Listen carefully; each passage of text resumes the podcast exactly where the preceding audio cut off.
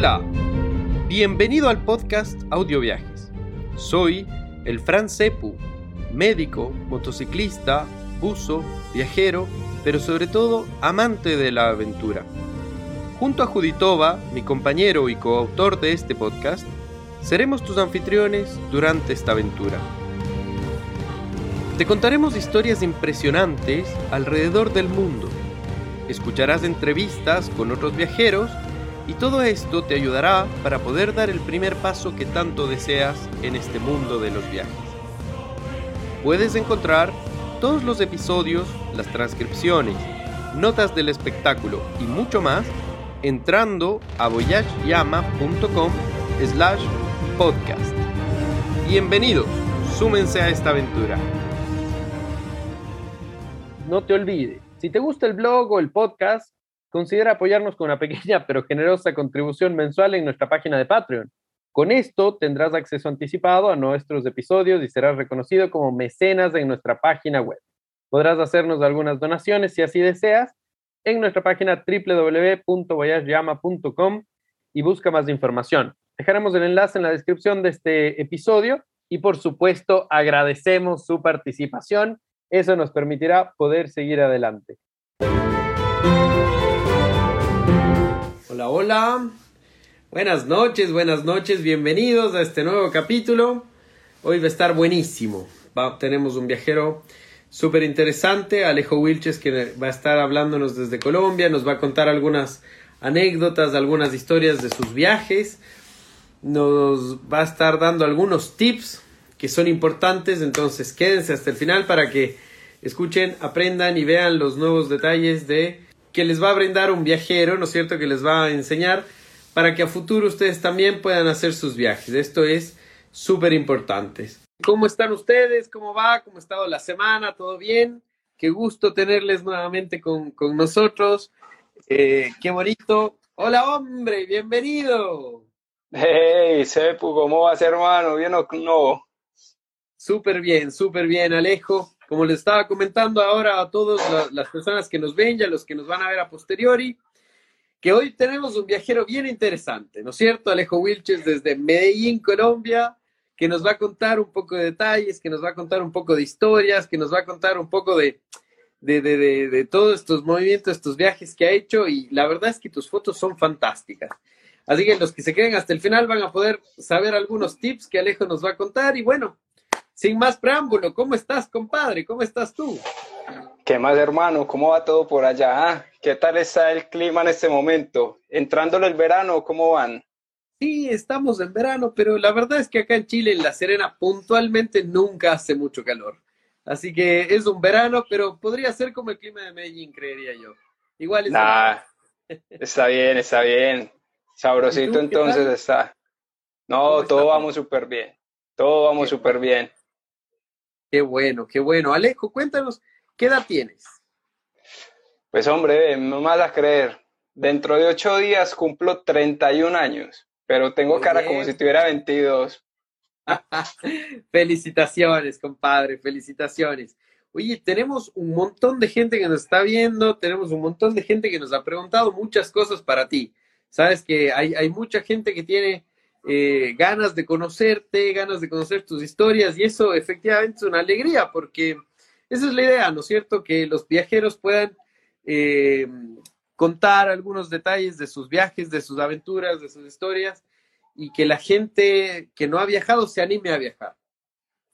pues hombre, no, muchas gracias por esta invitación. La verdad que es muy bacano cuando uno se encuentra a alguien que se toma el interés como de unirnos a, los que de pronto nos apasiona este cuento y uno sentarse a escuchar estas anécdotas y, y sobre todo puede hablar de viajes, que es lo que tanto nos apasiona. Chéverísimo, chéverísimo. Pues bien, Alejo, originario de Medellín, Colombia, va, va por los 31 años. Oye, eh, por cierto, te había dicho que te pongas cómodo, una cervecita, lo que quieras, esto es en confianza. Así que salud, compadre. Eso, hermano, acá, acá tengo mi coctelcito que lo estoy haciendo ahorita. muy bien, muy bien. Pues bueno, cuéntanos, ¿cómo empezaste en el mundo de las motos? Pues hombre, Sepu, yo te cuento. En mi casa, por suerte, siempre ha habido moto y pues nosotros antes de venirnos a vivir acá a Medellín, pues vivíamos en un pueblo y mi abuelo, que de hecho por ahí lo vi que se conectó, mi abuelo es de tradición arriera, entonces él tenía sus caballos y para ir a donde tenía los caballos, pues nos tocaba irnos en moto. Entonces íbamos por los caballos en la moto, dejábamos la moto en la pesebrera y nos regresábamos. O en semana, pues había que ir a llevarle alimento a los caballos.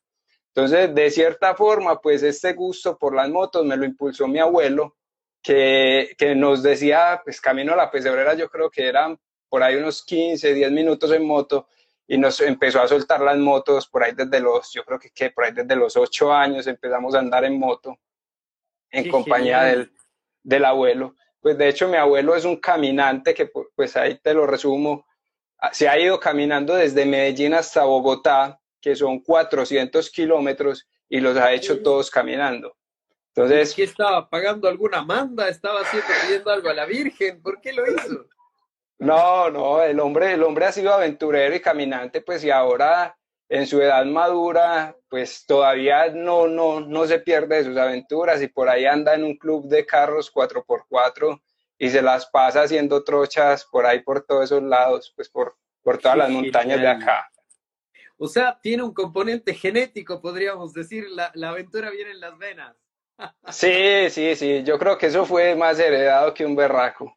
Qué buena. Oye, Alejo, ¿cuál fue tu primera moto? Propia, propia, fue una XM 200, una AKT. Me la compré cuando tenía como 20 años y en ella empecé, empecé el mundo de los viajes. Y te lo digo que el primer viaje que me hice en esa moto fueron 70 kilómetros de acá de Medellín, pero te lo juro que yo, yo sentía que me había ido lejísimo, lejísimos que me había ido en esa, en esa moto. Espectacular, espectacular. Y entonces ahí empezaste un poco a conocer de la, de la historia, de los viajes, de, de, esta, de esta, esta cosita en el pecho que ahora le dice vamos más allá. Pues hombre, en su momento yo tenía 20 años y no sé si allá en Chile, yo creo que sí, pues entró en algún momento el furor del grupón de comprar todos estos cupones de viajes. Y así me fui enrolando porque yo compraba un cuponcito de alguna actividad en promoción y yo dije, no, me compro esto, voy, conozco este lugar y regreso. Y en carretera me pasaban esas motos grandes.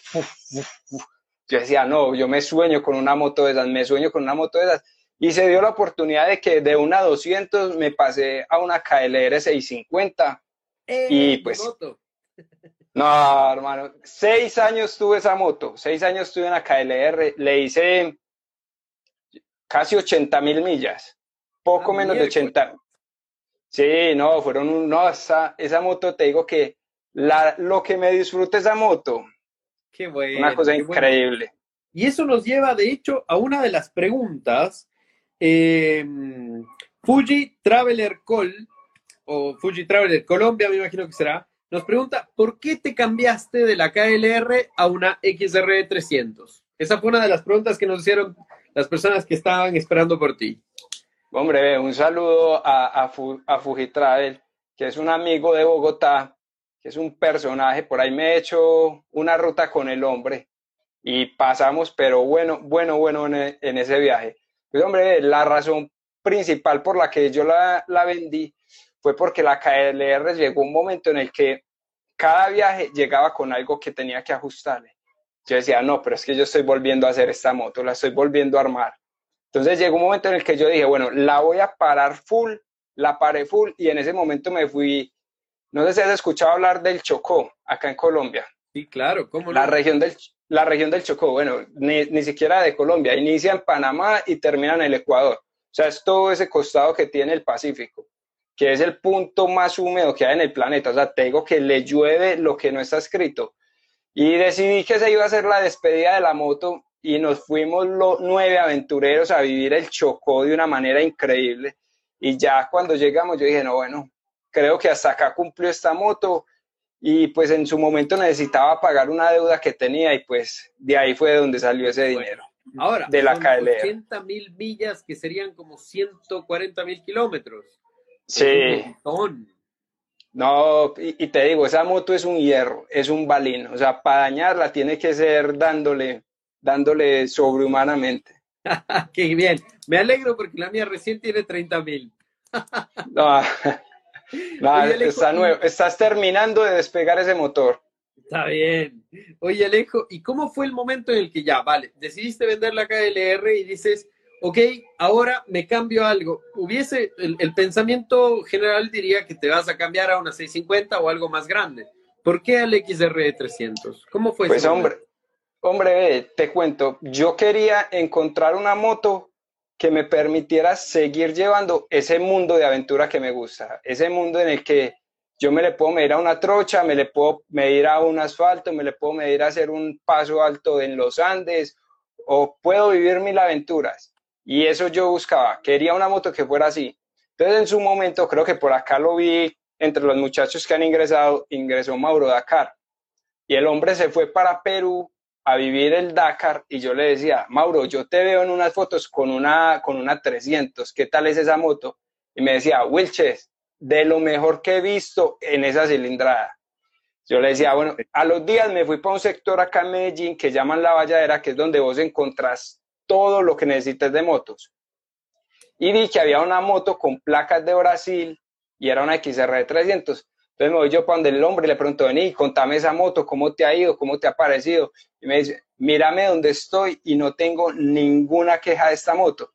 Entonces ahí me empezó a picar el bichito de, de, de qué tal será esta moto.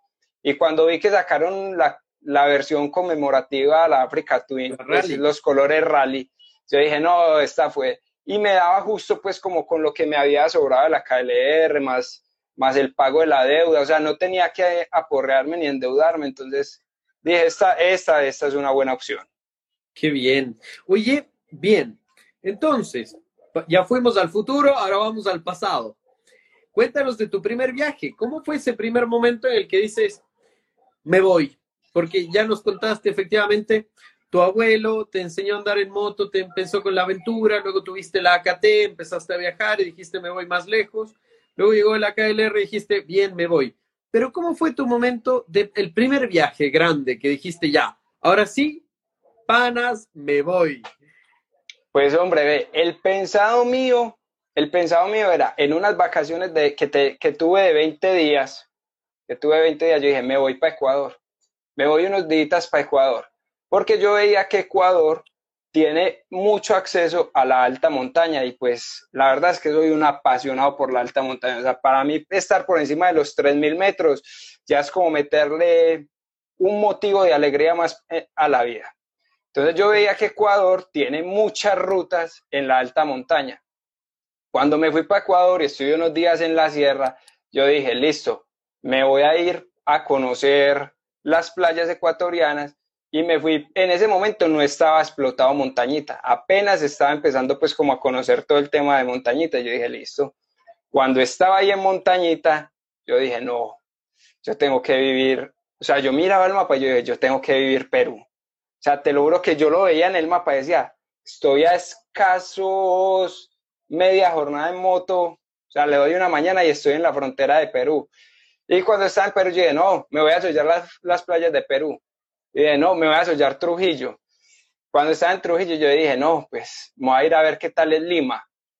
Cuando estuve en Lima, yo dije, no, voy a mirar qué tal es esto de Nazca, Ica, la Huacachina.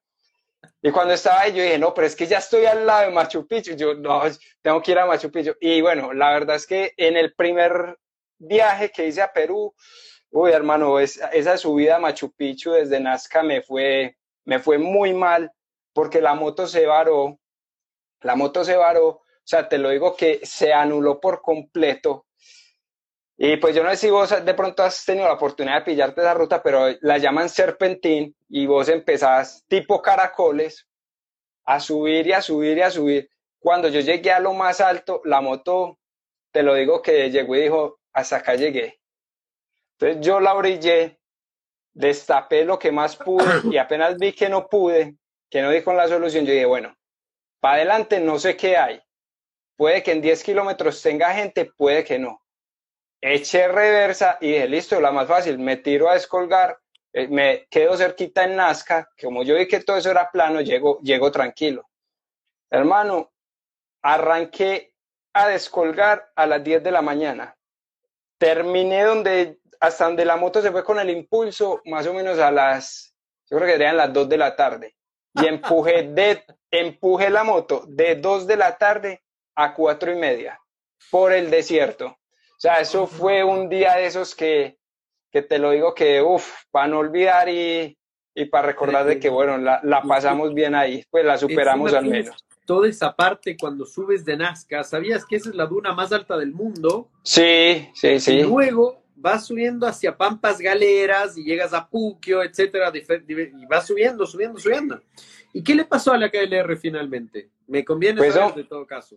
No, sí, no, te lo digo que en ese momento, te lo digo, yo en ese momento tenía 22 o 23 años, estaba, y te lo digo que lo único que sabía de la, de la moto en ese momento era que del lado derecho manejo todo lo que es frenos y del lado izquierdo manejo todo lo que es cambios. O sea, te lo digo que me, me fui, me fui de, de aventura, de, de, de, joven soñador. Y la cosa fue que, pues fue una bobada que uno con más experiencia de pronto lo hubiera solucionado y fue que se empapó la bujía por, por la altura, por el cambio de oxígeno y pues simplemente era de quitar y poner y listo. Caramba. Bien, bien, bien, bien, bien. Oye, y ya que nos contaste que, que, llegaste a Perú y estuviste subiendo por eh, hacia Machu Picchu, ¿finalmente te regresaste y regresaste a Colombia o volviste a intentar la subida? No, al año siguiente apenas tuve otra vez vacaciones, eso no, eso fue una locura, hermano, porque resulta que pues en ese momento pues estaba trabajando y pedí a mi jefe una autorización y me dijo, listo, vea, yo le doy los 15 días legales, le doy 15 días extralegales que te los cobro, pero te puedes ir 15 días más.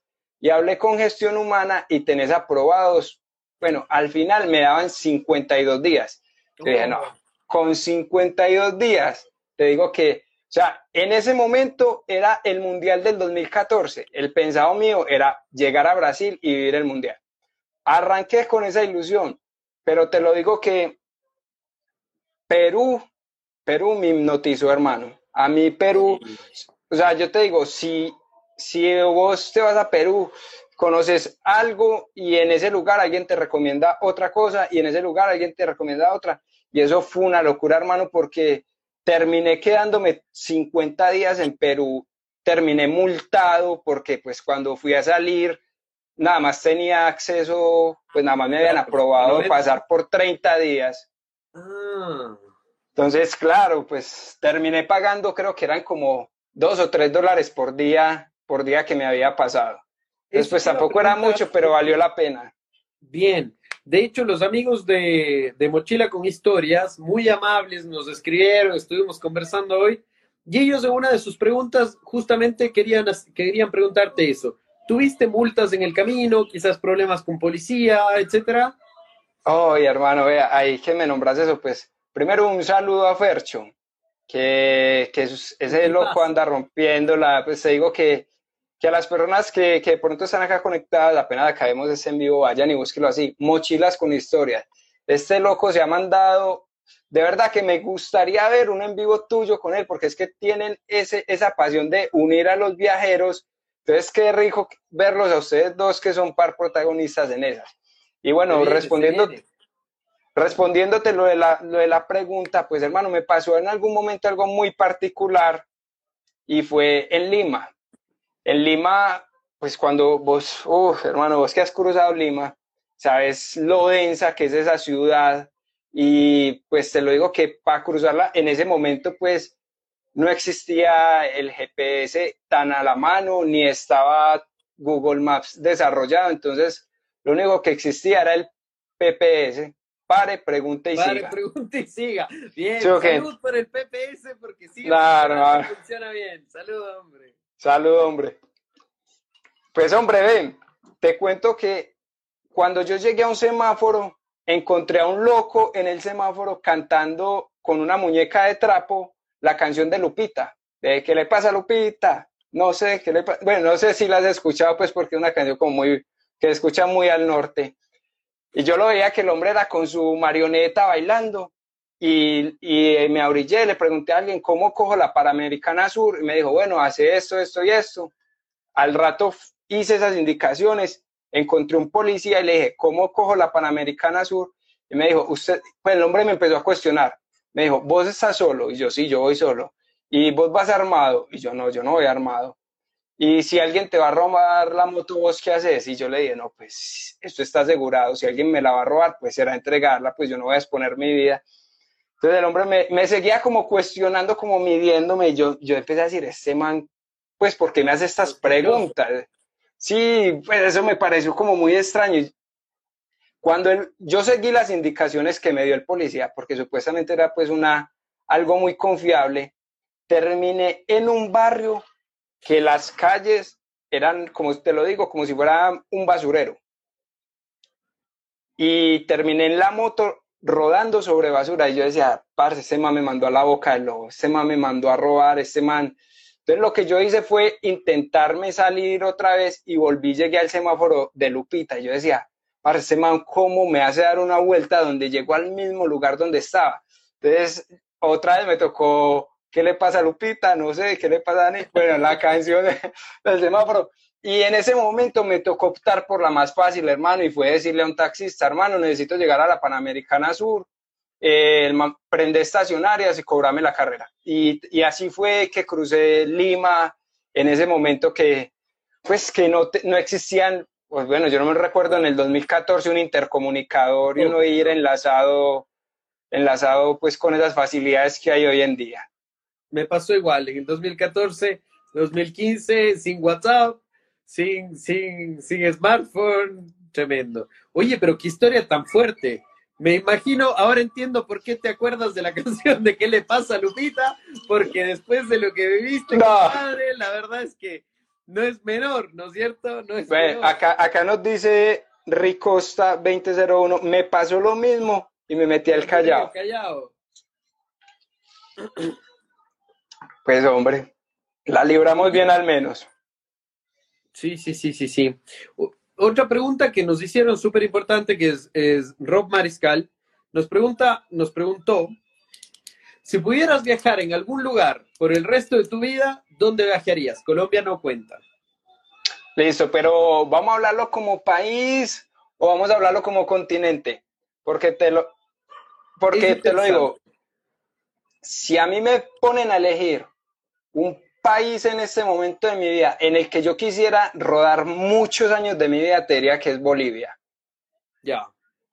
Qué bueno, Lo primero... se conectaron los callejeros por Sudamérica. Ellos viajaron en Vespa igual que yo y ahí está tal cual. Sí. La de Pampa Galera es brutal. Es cierto, no. Un saludo, a, un saludo a esos callejeros, hombre, que sigan ahí dando lora con tan, con tan buen contenido que genera. Hermano, y te lo digo, si, si yo pudiera elegir un país, sería Bolivia. Te lo digo que me encanta, pues Bolivia me parece, sobre todo por lo que te digo que soy tan apasionado a la alta montaña y pues, pues tengo la facilidad y la fortuna de vivir en el Caribe, entonces pues me he dado ya mucho gusto con las playas. Entonces sería algo que no extrañaría mucho pues por la ausencia de mar en, Bolivia. Pero si pudiera elegir, si pudiera elegir un lugar, me encantaría vivir en África en moto. Ese sí sería el anhelo más grande que tengo en mi vida. Qué genial. Oye, Fito Muñoz nos preguntó también, ¿cómo manejas en nieve? Porque tienes fotos en nieve, en el Chimborazo, etcétera, en estos. Dice, ¿cómo manejas en nieve? ¿Es algún neumático especial, alguna técnica diferente? Pues hombre, la verdad es que con el mismo neumático con el que he ido en pista, con ese mismo neumático he terminado en nieve. No, no frecuento mucho pues la nieve, por lo que te digo, pues acá, acá al norte es mucho más difícil encontrarla y hallarla pues sobre la vía o sobre la carretera. Pero normalmente, ¿qué precauciones tomo? Bajarle un, pues un poquito el calibre de aire al neumático o a las llantas, como, no sé cómo es que lo recuerdo, no recuerdo cómo es que le dicen ustedes a las cámaras. Sí, la cámara, a la cámara. Eso, a la le cámara. Decimos tubo, en Ecuador le decimos tubo, acá le dicen cámara. Eso. dicen neumático. Neumático, neumático le decimos al, al, que te atrapa el aire. Y llanta a la, a, la cubierta, pues. Estamos clarísimos, hablando el mismo idioma. Ve, hombre, hay, que, hay que de reojo, de reojo, alcancé a ver que se, que se conecta el motonauta. No sé si lo tenés por ahí referenciado. Ve, El motonauta, para que lo tengas ahí entre tus, entre tus siguientes invitados. Tiene un libro brutal, El motonauta, ahí está para que, para que lo referencies. Buenazo.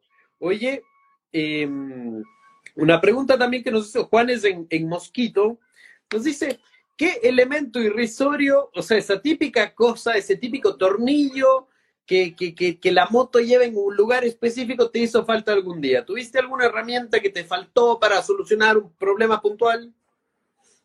Pues hombre, yo con las varas he tenido más bien suerte, aparte de, la, pues, de la empujada, para responderte eso, pues en su momento me hizo falta una bujía, ¿cierto? Eh, eh, en ese viaje a Perú.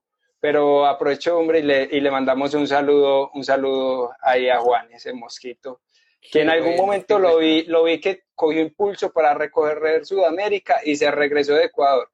Entonces ahí está el reto para que vuelva y arranque. Pronto, pronto y toda la fuerza, claro que sí. Oye, qué genial, loco, tienes historias súper buenas. Eso es súper importante porque finalmente al, viajar uno, abre la mente, abre, abre mucho la mente y, y te, te, quitas quizás esos conceptos que dicen, no, que mira, que en Ecuador te pasa esto, que en Perú te pasa esto, que en Bolivia esto. Cuando uno va viajando se da cuenta que la gente toda es, casi toda es buena onda. Incluso el loquito cantando la canción de Lupita. No, es un éxito. Es más, ahora, ahora que acabemos te voy a mandar la canción de Lupita para que la escuches.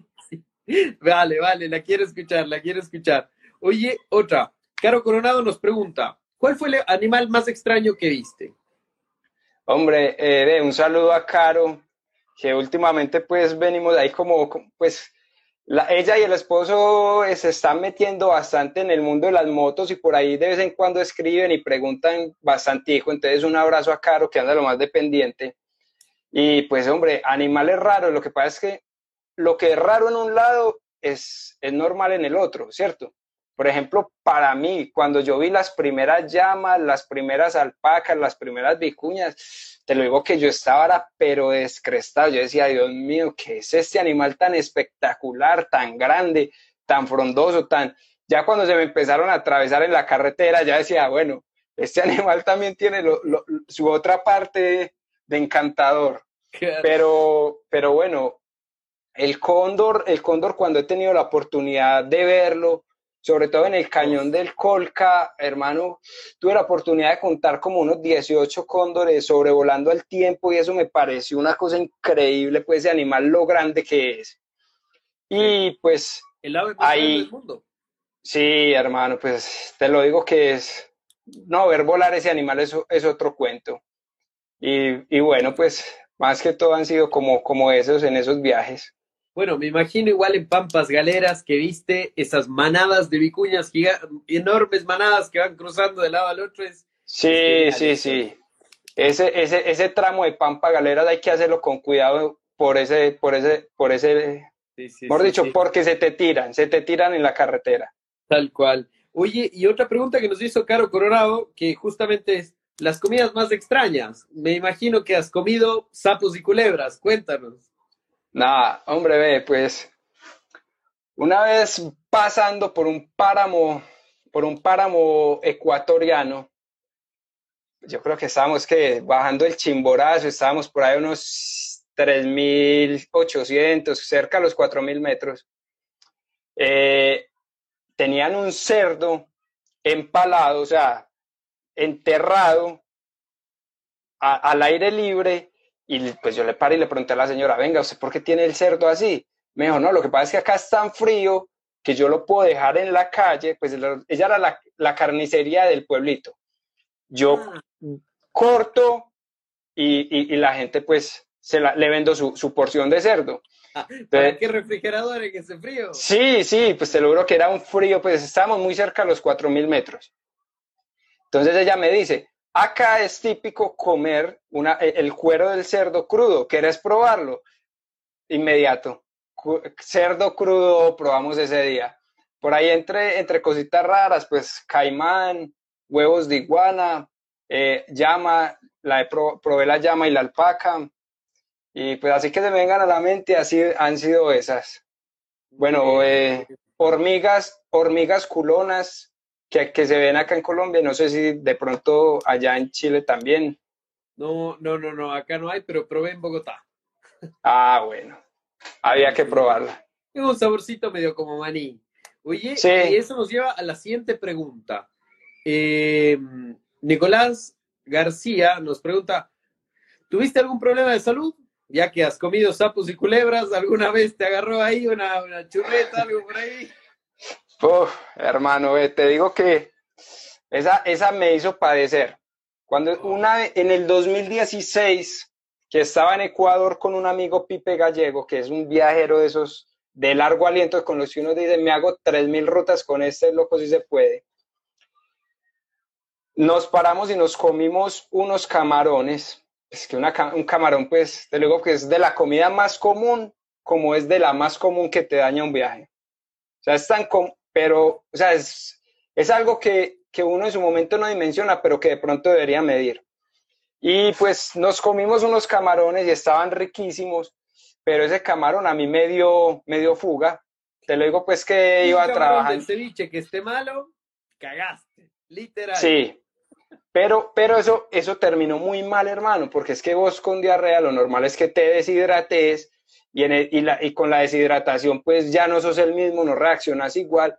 Y al otro día pues nosotros pasamos del nivel del mar, íbamos camino hacia, hacia Quito y en ese paso de, cordillera, pues hermano, te digo que me dio el soroche más bravo que he tenido en mi vida, al punto en el que yo iba muy aturdido y cuando ya vi que un carro se lo comió la curva, yo no tuve la reacción para esquivarlo. Entonces ese, esa, ese camarón terminó en una historia, hermano, que te digo que borré memoria de dos años, no me acordaba de muchas cosas. O sea, eso fue, no, pobre Pipe. Tuviste un accidente. Sí, un carro no dio bien la curva y me lo encontré de frente, pues, y te digo, donde yo no hubiera tenido soroche, donde yo no hubiera estado deshidratado, donde yo, no, donde yo hubiera estado en mis cinco sentidos, de pronto hubiera tenido la reacción para esquivar el carro. Pero en ese momento no fue así. O sea, se conjugaron un montón de elementos que, que no me permitieron sortear como debía esa situación, pues porque es más o menos como un voz en los Andes encontrar un camión de frente cuando el giro de la curva no, no le da a ellos. Entonces es algo que de pronto, eso, que quienes transitamos tanto los Andes, pues sabemos cómo se da, que la curva a la izquierda vos siempre tenés que ir mucho más abierto. Siempre en la curva a la izquierda debes ir un poco más abierto porque es muy normal y no culpemos al camionero. El camionero necesita ese espacio para poder pasar. O por lo menos pues yo les tengo mucha tolerancia en ese sentido. Y pues hermano, ese carro venía muy sobre mi carril y me dio en toda la maleta, en toda una maleta lateral y el, el impacto fue en seco contra el pavimento. Y pues aunque yo no perdí nunca la conciencia, sí te lo juro que estaba en otro mundo. O sea, borré dos años de mi vida en ese impacto. O sea, yo estaba en el 2016 y yo juraba en ese momento que estaba regresando de Perú del viaje que estaba haciendo en el 2014. Entonces, cuando yo me encontré a mi amigo, o sea, cuando mi amigo se regresó y me dijo, Wilches, parce, ¿qué te pasó? Yo lo primero que le dije fue, huevón, ¿vos qué haces acá? Y él me dijo, parce, si venimos, viaja, venimos viajando hace 20 días juntos, ¿cómo me vas a preguntar? Yo, parce, si yo vengo de Perú, que yo estaba viendo el mundial, ese loco se tiró a llorar, o sea, él él no podía ya controlar y me decía, parsas muy mal. Me decía, tírate al suelo, porque si no nadie nos va a prestar auxilio, nadie nos va a prestar auxilio. Entonces, bueno, me tocó tirarme al suelo, esperar que llegara una ambulancia, nos tocó mandar, o sea, no llegaba un carro en donde mandar la moto, entonces nos tocó mandar la moto en el primer carro que nos quiso hacer el favor y decirle, déjela en el siguiente pueblo que nosotros después buscamos esta moto como sea. Entonces, bueno, ahí, ahí pues esa historia, pues como para no centrar el en vivo en, ese evento, duramos como tres días en esa clínica mientras me estabilizaban toda esa locura y pegamos esa moto con cinta industrial por todos lados y seguimos el viaje. Gris, clásica. Nada, esa cinta es algo que jamás, jamás de... O sea. Primero que el botiquín va la cinta. Tal cual, tal cual. Oye, eh, otra cosa. Eh, Grecia Lich, ahí un saludo a Grecia. Nos pregunta efectivamente, ¿cómo te financias este tipo de viajes? O sea, ¿cómo manejas un poco el tema de dineros? ¿Cómo, cómo haces el cálculo para el día a día? ¿De dónde sacas la plata? ¿Cómo haces el tema? Sin entrar en detalles 100%, no me interesa entrar en tu economía. No, bueno. es importante que a los futuros viajeros les podamos contar, ¿no es cierto? Pues hombre, ve, te, lo, te la pongo así. He tenido viajes de todos los tipos. Eh, lo principal es ahorro, ¿cierto? Entonces vos trabajas durante X tiempo, ahorras un buen dinero y realizas el viaje. Pero en algún momento me llevé algunos atrapasueños y con esos atrapasueños pues canjeaba cualquier cosa en el viaje. Entonces, o no sé, un descuento en el hospedaje, o, o la gasolina, pues, o o los stickers también en los viajes se te vuelve casi que una moneda de cambio, entonces vos le regalas a alguien tu sticker y él te, te impulsa con tu gasolina, o el hecho de que te ven la moto cargada casi que, que la gente es muy amable, hermano, y ni te permite pagar la cuenta. O sea, te lo digo, quedado con unas suertes increíbles, ¿no? Y lo otro también ha sido producto del trabajo.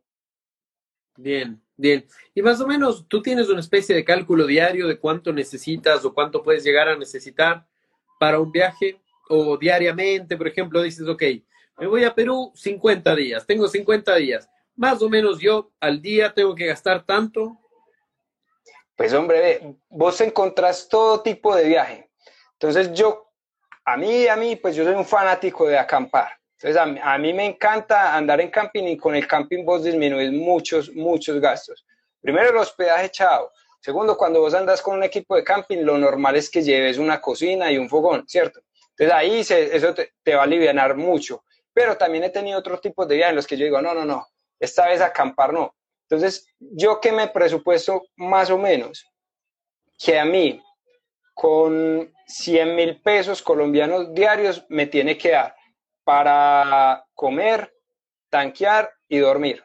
100 mil pesos al dólar de hoy vienen siendo unos 33 dólares. Entonces, con 33 dólares al día, te lo digo que soy Gardel en la ruta, pues, con 33 dólares. bien, salud, compadre, salud, Gardel, súper bien, me encantó esa descripción, salud. Muy bien, muy bien. Bueno, unos amigos, te cuento, unos amigos de Brasil, eh, Rosane y Claro, nos están justo contando que ellos van a ir a Colombia. Estuvieron acá en Chile, me vinieron a visitar el año pasado o hace dos años. Vinieron en su moto, eh, yo les conocí durante mi viaje en 2014 y estoy seguro que ellos van a ir para allá, así que les deseo toda la suerte. Hay que se pues, hombre, en contacto contigo a que les des unos tips. Pues hombre, ve, que me escriban, que les digo que para mí es un orgullo cuando alguien me pregunta qué lugares debemos conocer en Colombia. Y eso me da pie pues a decirte que yo digo que no hay nada más bonito que cuando vos encontrás un viajero en carretera y le preguntas de dónde es y te dice, bueno, yo soy de X país y esa persona, vos decime qué, cuáles son los imperdibles, por ejemplo, yo te pregunto cuáles son los imperdibles en Chile y que esa persona me sepa hablar de, sus, de su país. Porque, o sea, te lo digo, es porque a mí me marcó mucho alguien que me encontré de Uruguay en algún momento y le dije, decime qué, qué cosas debo conocer de Uruguay y me dice, pásate a Argentina. O sea, entonces me dejó muy triste porque yo te lo aseguro que Uruguay debe tener mil lugares hermosos por conocer. Está muy pero, bueno. Sí, pero ¿cómo, ¿cómo vos no vas a ser el principal embajador de tu país? Tal cual. entonces, te lo digo que pues para mí eso es principal, vos tenés que ser embajador de tu país, a donde, a donde estés. Así es, a esta parejita que viene subiendo, que me escriban, que les armo una ruta espectacular por Colombia. Fantástico, qué buena disposición, loco. Muy bien. Oye, eh, Alejo, bueno, hay algunos amigos que dicen, o sea que hay que trabajar. pues hermano, hermano, eh, la vida, la vida nos llega gratis. Hay quienes encuentran cómo trabajar en la ruta, hay quienes hacen sus ahorros y hay quienes, producto de su trabajo, consiguen unos patrocinios. Yo hoy, por suerte, pues no tengo un patrocinador directo, pero sí soy embajador de varias marcas. Entonces, cuando, cuando toca hacer un viaje o cuando hay que hacer algún tipo de contenido, ahí de alguna manera se impulsa uno y logra financiar gran parte del viaje. Perfecto. Ese es un buen detalle, pero para llegar a ser embajador tienes que tener historias, porque no vas a llegar a tocar la puerta sin decir, en la primera vez normalmente no te hacen embajador, ¿no es cierto? Sí, sí, así es, ¿no? Y es, y es algo que tenés que saber, o sea, cuando a mí alguien me pregunta cómo hacer, cómo lograr eso, lo principal es definir tu tipo de contenido. De ahí para allá ya, ya arrancas. O sea, porque vos encontrás gente que publica muy bacano, pero entonces te sube hoy una foto con la novia, mañana te sube una foto con el gato, mañana te sube una foto con la familia, y a los tres días te sube una, una foto en la moto. Entonces, una marca que te va a decir, vení, es que a mí la verdad me, me interesa, es un público definido. Entonces, a mí, eso es, a mí eso es lo que me ha funcionado, tener un tipo de publicación definida. Entonces, ahí, ahí, les, ahí les dejo ese tip para, pues, para, para, para, la gente que de pronto esté buscando, pues, como enlazarse con marcas. Eso nos lleva al siguiente segmento. Ah, el segmento de los tips. Quiero pedirte que, a ver, tú que has hecho algunas rutas, que te gusta la trocha, que te gusta el asfalto, el off-road, la altura, cuéntanos unas cinco cosas que tú pudieras recomendar a los viajeros que deberían hacer antes de un viaje. Bueno, lo primero, antes de un viaje, ¿qué cosas debe hacer? Uno, preparar bien la moto. O sea, ¿a qué me refiero preparar bien? O sea, si vos ves que tu moto ya está pidiendo frenos, mano, pues si vas a hacer 2.000 kilómetros de ruta, montale una los, los frenos. Lo otro, para mí, y lo principal, y te lo juro que soy como un relojito con esto, es cada que tanqueo, limpio y lubrico cadena. Cada que tanqueo, limpio y lubrico cadena. Y eso a mí me ha dado, o sea, te lo digo, un kit de arrastre para mi moto en Colombia, que es un kit de arrastre costosito, puede estar cerca de los, no sé, por ahí unos 200 dólares más o menos, cerca de los 200 dólares. Ese es un, para, pues ese es un, un, gasto elevado, un gasto que, que, te puede descuadrar un mes. Para mí es primordial eh, hacer eso porque a mí me garantiza que yo tengo kit de arrastre tranquilamente para 35 mil o 40 mil kilómetros. Más o menos eso me dura a mí un kit de arrastre. Pero en la época en la que era descuidado, te lo juro que me consumía un kit de arrastre en 15 mil kilómetros. O sea, que... Entonces, hay mucha diferencia porque vos siendo juicioso puedes triplicar la vida útil del kit de arrastre, aparte de que el motor pues va mucho más sereno. Otra recomendación, ser, ser, cuidadoso con el, con el filtro de aire. O sea, sobre todo a los que nos gusta tanto la trocha. O sea, si hoy tuviste un día de full polvo, sacalo, sacudilo, y volverlo, volverlo y organizarlo. O sea, sé juicioso con ese que ese es como la nariz de, de, la moto, por donde, por donde le va a entrar el aire para hacer la combustión. Otro, hermano, si vas a tener una, una jornada dura, date, date un buen descanso el día anterior. Qué bueno, qué buen tip. Sí, Date un buen descanso porque, porque vos no sos el mismo, vos no sos el mismo y hay algo que nos pasa, yo diría que al 99% de los viajeros, y es que el día anterior de la ruta no nos coge una ansiedad, hermano, de que ya voy a salir, ya voy a salir, ya voy a salir. Entonces, si ya te conoces y sos así, ayúdate un poquito y descansa más el día anterior, o sea, dos noches antes. O sea, porque ya sabes que la noche anterior no la vas a pegar, entonces al menos que no vengas con un cansancio acumulado. Perfecto. Un tip, pero para mí eso es algo que en lo que fallo algunas veces, pero que, hermano, lleva siempre unas llaves de repuesto. ¿Una llave, vos, de la moto? Sí, hermano, hay que andar con una llave. O sea, vos después de haberte ido, no sé, a mil kilómetros de tu casa, perder las llaves y no tenés sino un día para regresar, ¿qué haces?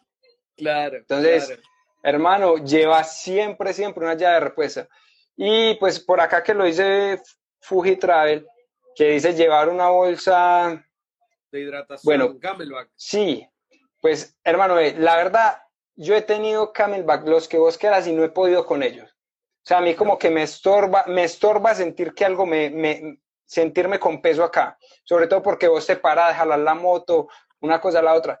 Yo fui partidario, bueno, decido llevar el camelback, lo llevo con poco peso, pero llevo siempre una botella con dos, con dos litros atrás. Sobre todo porque es que, yo te digo, vos te programas para 300 kilómetros y a vos en 300 kilómetros, como puede que no te pase nada, te puede pasar de todo. Entonces, por ejemplo, hace ocho días me fui para Norcasia, ocho, 15 días, que es un, un paraíso hídrico de Colombia. O sea, te digo que tiene unos lugares de ríos cristalinos espectaculares. Y me pinché, y donde me pinché, donde pinché la llanta trasera, te digo que tranquilamente estaba por ahí a 35 grados. Entonces yo decía, qué suerte que tengo esta botella de agua porque justo iba solo. Entonces me tocó hacer pues mil cosas para desbarar, para desbarar la llanta, pero al menos tenía agua. Otra, otro cuento hubiera sido sin ese, sin el, sin el, sin el agua. Ahí Rob Mariscal lanza un buen tip. Pone la bolsa del camelback dentro de una, dentro de una, dentro de una mochila o dentro de, de la bolsa de viaje, así que igual lleva sus litritos de agua, está buena. Yo personalmente durante mis viajes llevo el camelback y me va súper bien. Quizás porque soy espaldón, puede ser. seguro, seguro. ¿Qué otra? a, ver, me encantaron los tips que diste, yo creo que está súper bueno, ¿sabes? El tema del descanso, esto es fundamental, porque cansar, viajar cansa. Y hay veces que uno se sobreexige, ahí vienen los problemas. ¿Sabes? Una vez un viajero me hizo una recomendación y me dijo, cuando tú no quieras viajar ese día o tengas el presentimiento que no quieres viajar en ese día, no viajes. Porque yo cada vez que me he exigido que tengo porque tengo que ir y aunque me levanté con el presentimiento, me caigo, algo me pasa, un accidente, etcétera. Hay que darse el tiempo también, creo que es importante. Sí, sí, es muy cierto. Oye, otra cosa nos preguntan, ¿cuántos boxer empacas para 20 días? ¿Quién preguntó eso? Decime, ¿quién preguntó eso? ay, ay, ay. Eh, Jorge, Jorge Mario. Jorge Mario Hip. No, hombre, bueno, eh. te lo digo, no soy un fanático de usar boxer, no me gusta. Entonces, por eso me dio risa la pregunta, porque creí que de pronto era alguien que fuera muy cercano a mí, porque pues tampoco es algo que comente mucho. Entonces, primera vez que cuento esto en un en vivo. Normalmente, normalmente no llevo boxer. Solamente me los pongo cuando llevo jean. Y eso pues porque me asusto que cuando subo uno la cremallera, ¿cierto? Pase eso por donde no es. Pero, o sea, mejor dicho, si llevo jean, llevo boxer. Si llevo pantalonetas, si llevo pantalón de protección, no los llevo. Entonces, normalmente yo llevo dos, tres boxers en un viaje. Ya. Porque es uso de un ratico. ¿Te gusta la libertad? Ah, hermano, como trompa elefante. Que vaya suave sueltigo. Oye, y a todo esto, ¿qué tips o qué cinco cosas no recomendarías hacer a un viajero? Hombre, para mí, algo que en la que lo embarramos mucho es consumir licor el día anterior. Bueno, eso es fatal. O sea, un guayabo dentro de un casco es algo que, que, que no, no. Pues, o sea, mejor dicho, que no debería ser.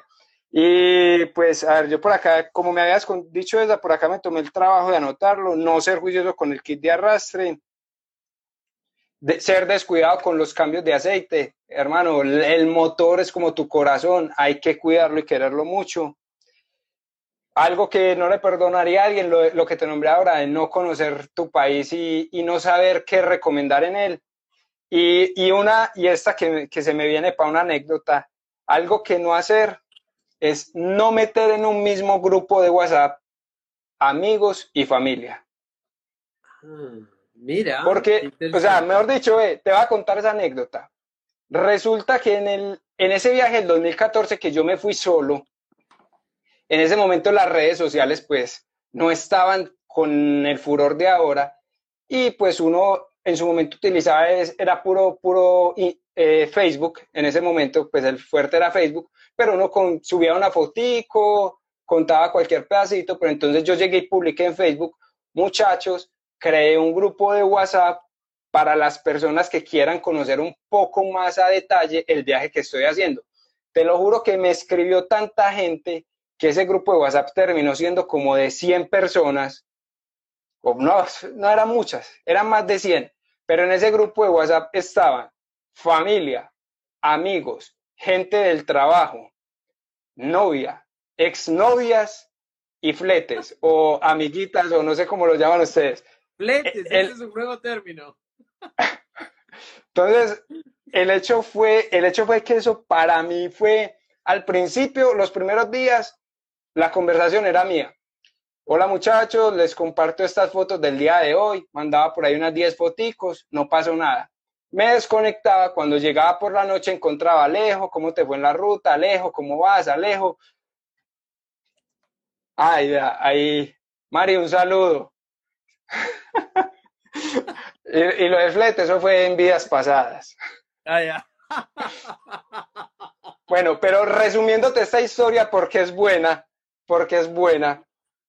Resulta que en esos días la gente se empezó a familiarizar en ese grupo, hermano. Entonces yo llegaba y ya encontrara como 500, 500, 500 mensajes de la gente ya conociéndose, ya, de ya invitándose a salir, ya todos diciendo hagamos una rumba.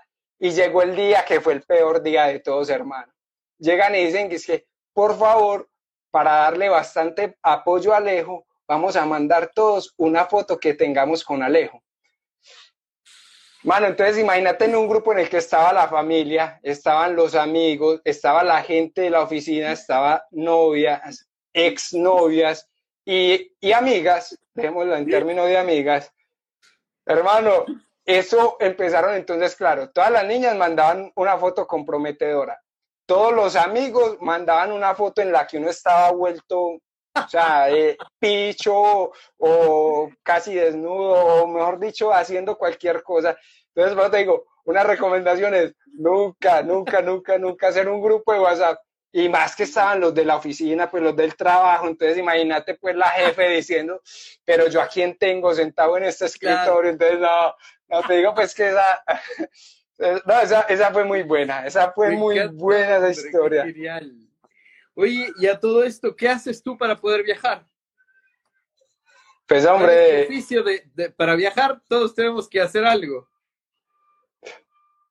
Eh, ahí, hermano, eh, trabajo en una entidad financiera, me distrae un poquito porque me puse a ver las carcajadas que mandaron las personas acá. ¿Sabes que no se imaginan, no se imaginan, hermano, usted se ven, por ejemplo, la novia, pues la que era su novia, pues la novia en ese momento, en el 2014, mandando una foto toda, toda linda, toda tierna, las exnovias mandando más fotos tiernas. O sea, cuando yo me conecté, yo encontré un montón, un montón de mensajes y aparte la que era la novia en ese momento diciéndote, te lo juro que no me imaginé encontrarme algo así en ese grupo.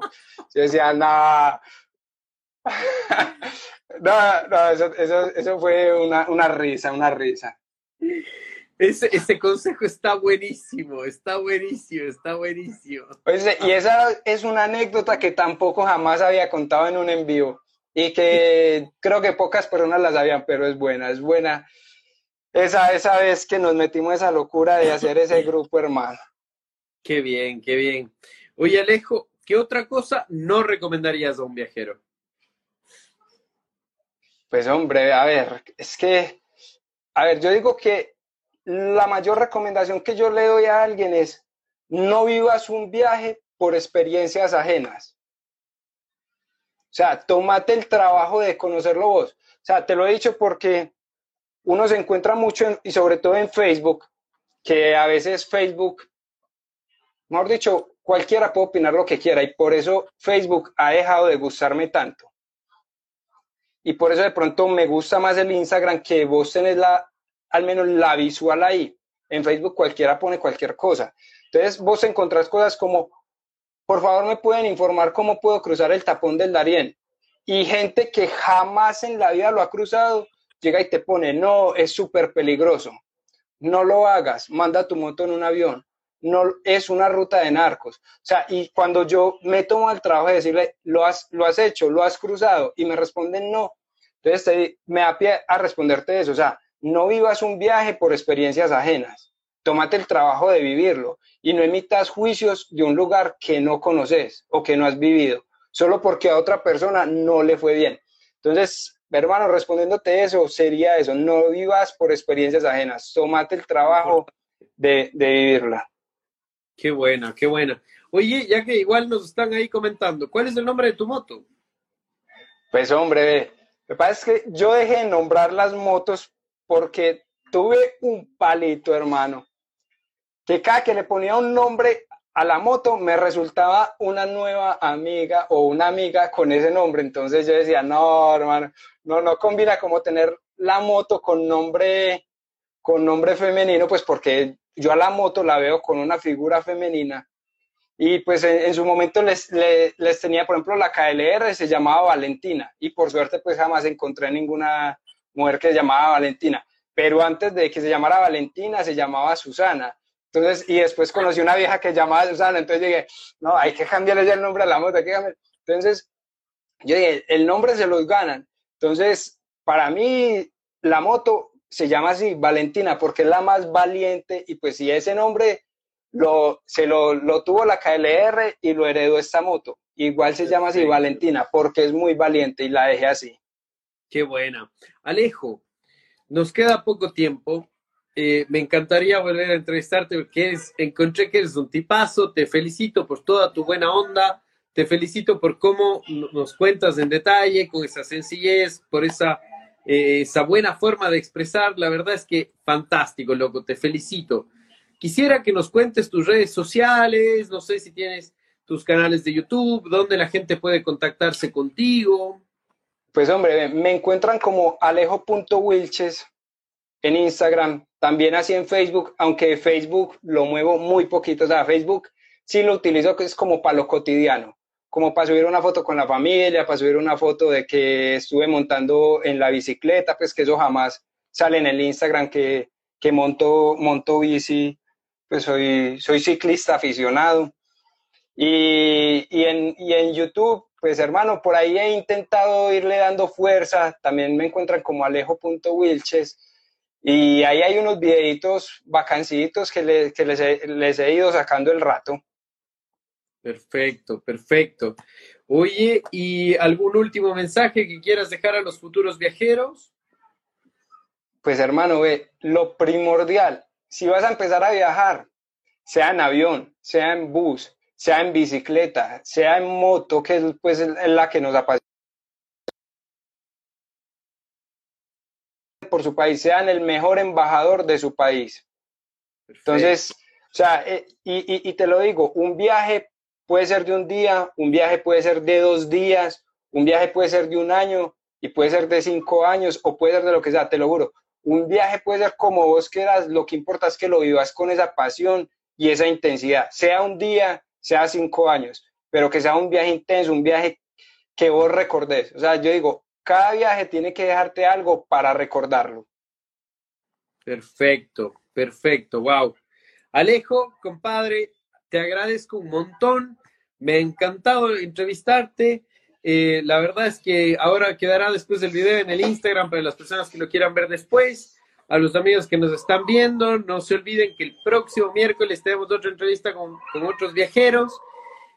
Y nada más que agradecerte, compadre, desearte buenos vientos, buenas rutas, pocos daños en su moto y a disfrutar, a meter kilómetros porque eres un tipazo y te deseo lo mejor siempre. Muchas gracias. Bueno, Sepu, a vos muchas gracias y como dicen los, los futbolistas, típica los futbolistas, déjame mandar un saludo.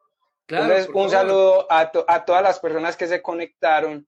Ahí pues te lo digo que pues ahí veo, veo que todavía hay muchísima gente conectada. Entonces, un abrazo a todos, un saludo a todos. Sé que me había comprometido con darle saludos a más de uno, entonces un abrazo y al que dé like ahí de una le mandamos un saludito. Entonces, por ahí vi pasar a Mari, un saludo, un saludo a Paisa, un saludo a John y a Felipe Duarte y un abrazo a todos y nos vemos en la ruta. Porque arrieros, arrieros somos y en la ruta nos vemos. Un abrazo, papá. Compadre, dame una risita para, para la selfie y ahí estamos. Abrazo grande, que vaya todo súper bien. Éxito. Chao, chao. Un abrazo, parce, que estés bien.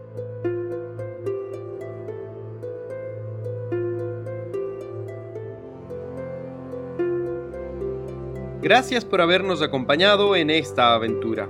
Esto es todo por hoy. Esperamos que lo hayas disfrutado tanto como nosotros. Recuerda, Puedes ver más historias, entrevistas y contenido entrando en la página voyageyama.com. No olvides hacer clic, suscribirte y visitar nuestro blog. Hasta el próximo episodio. Te esperamos con muchas más aventuras, viajes y anécdotas.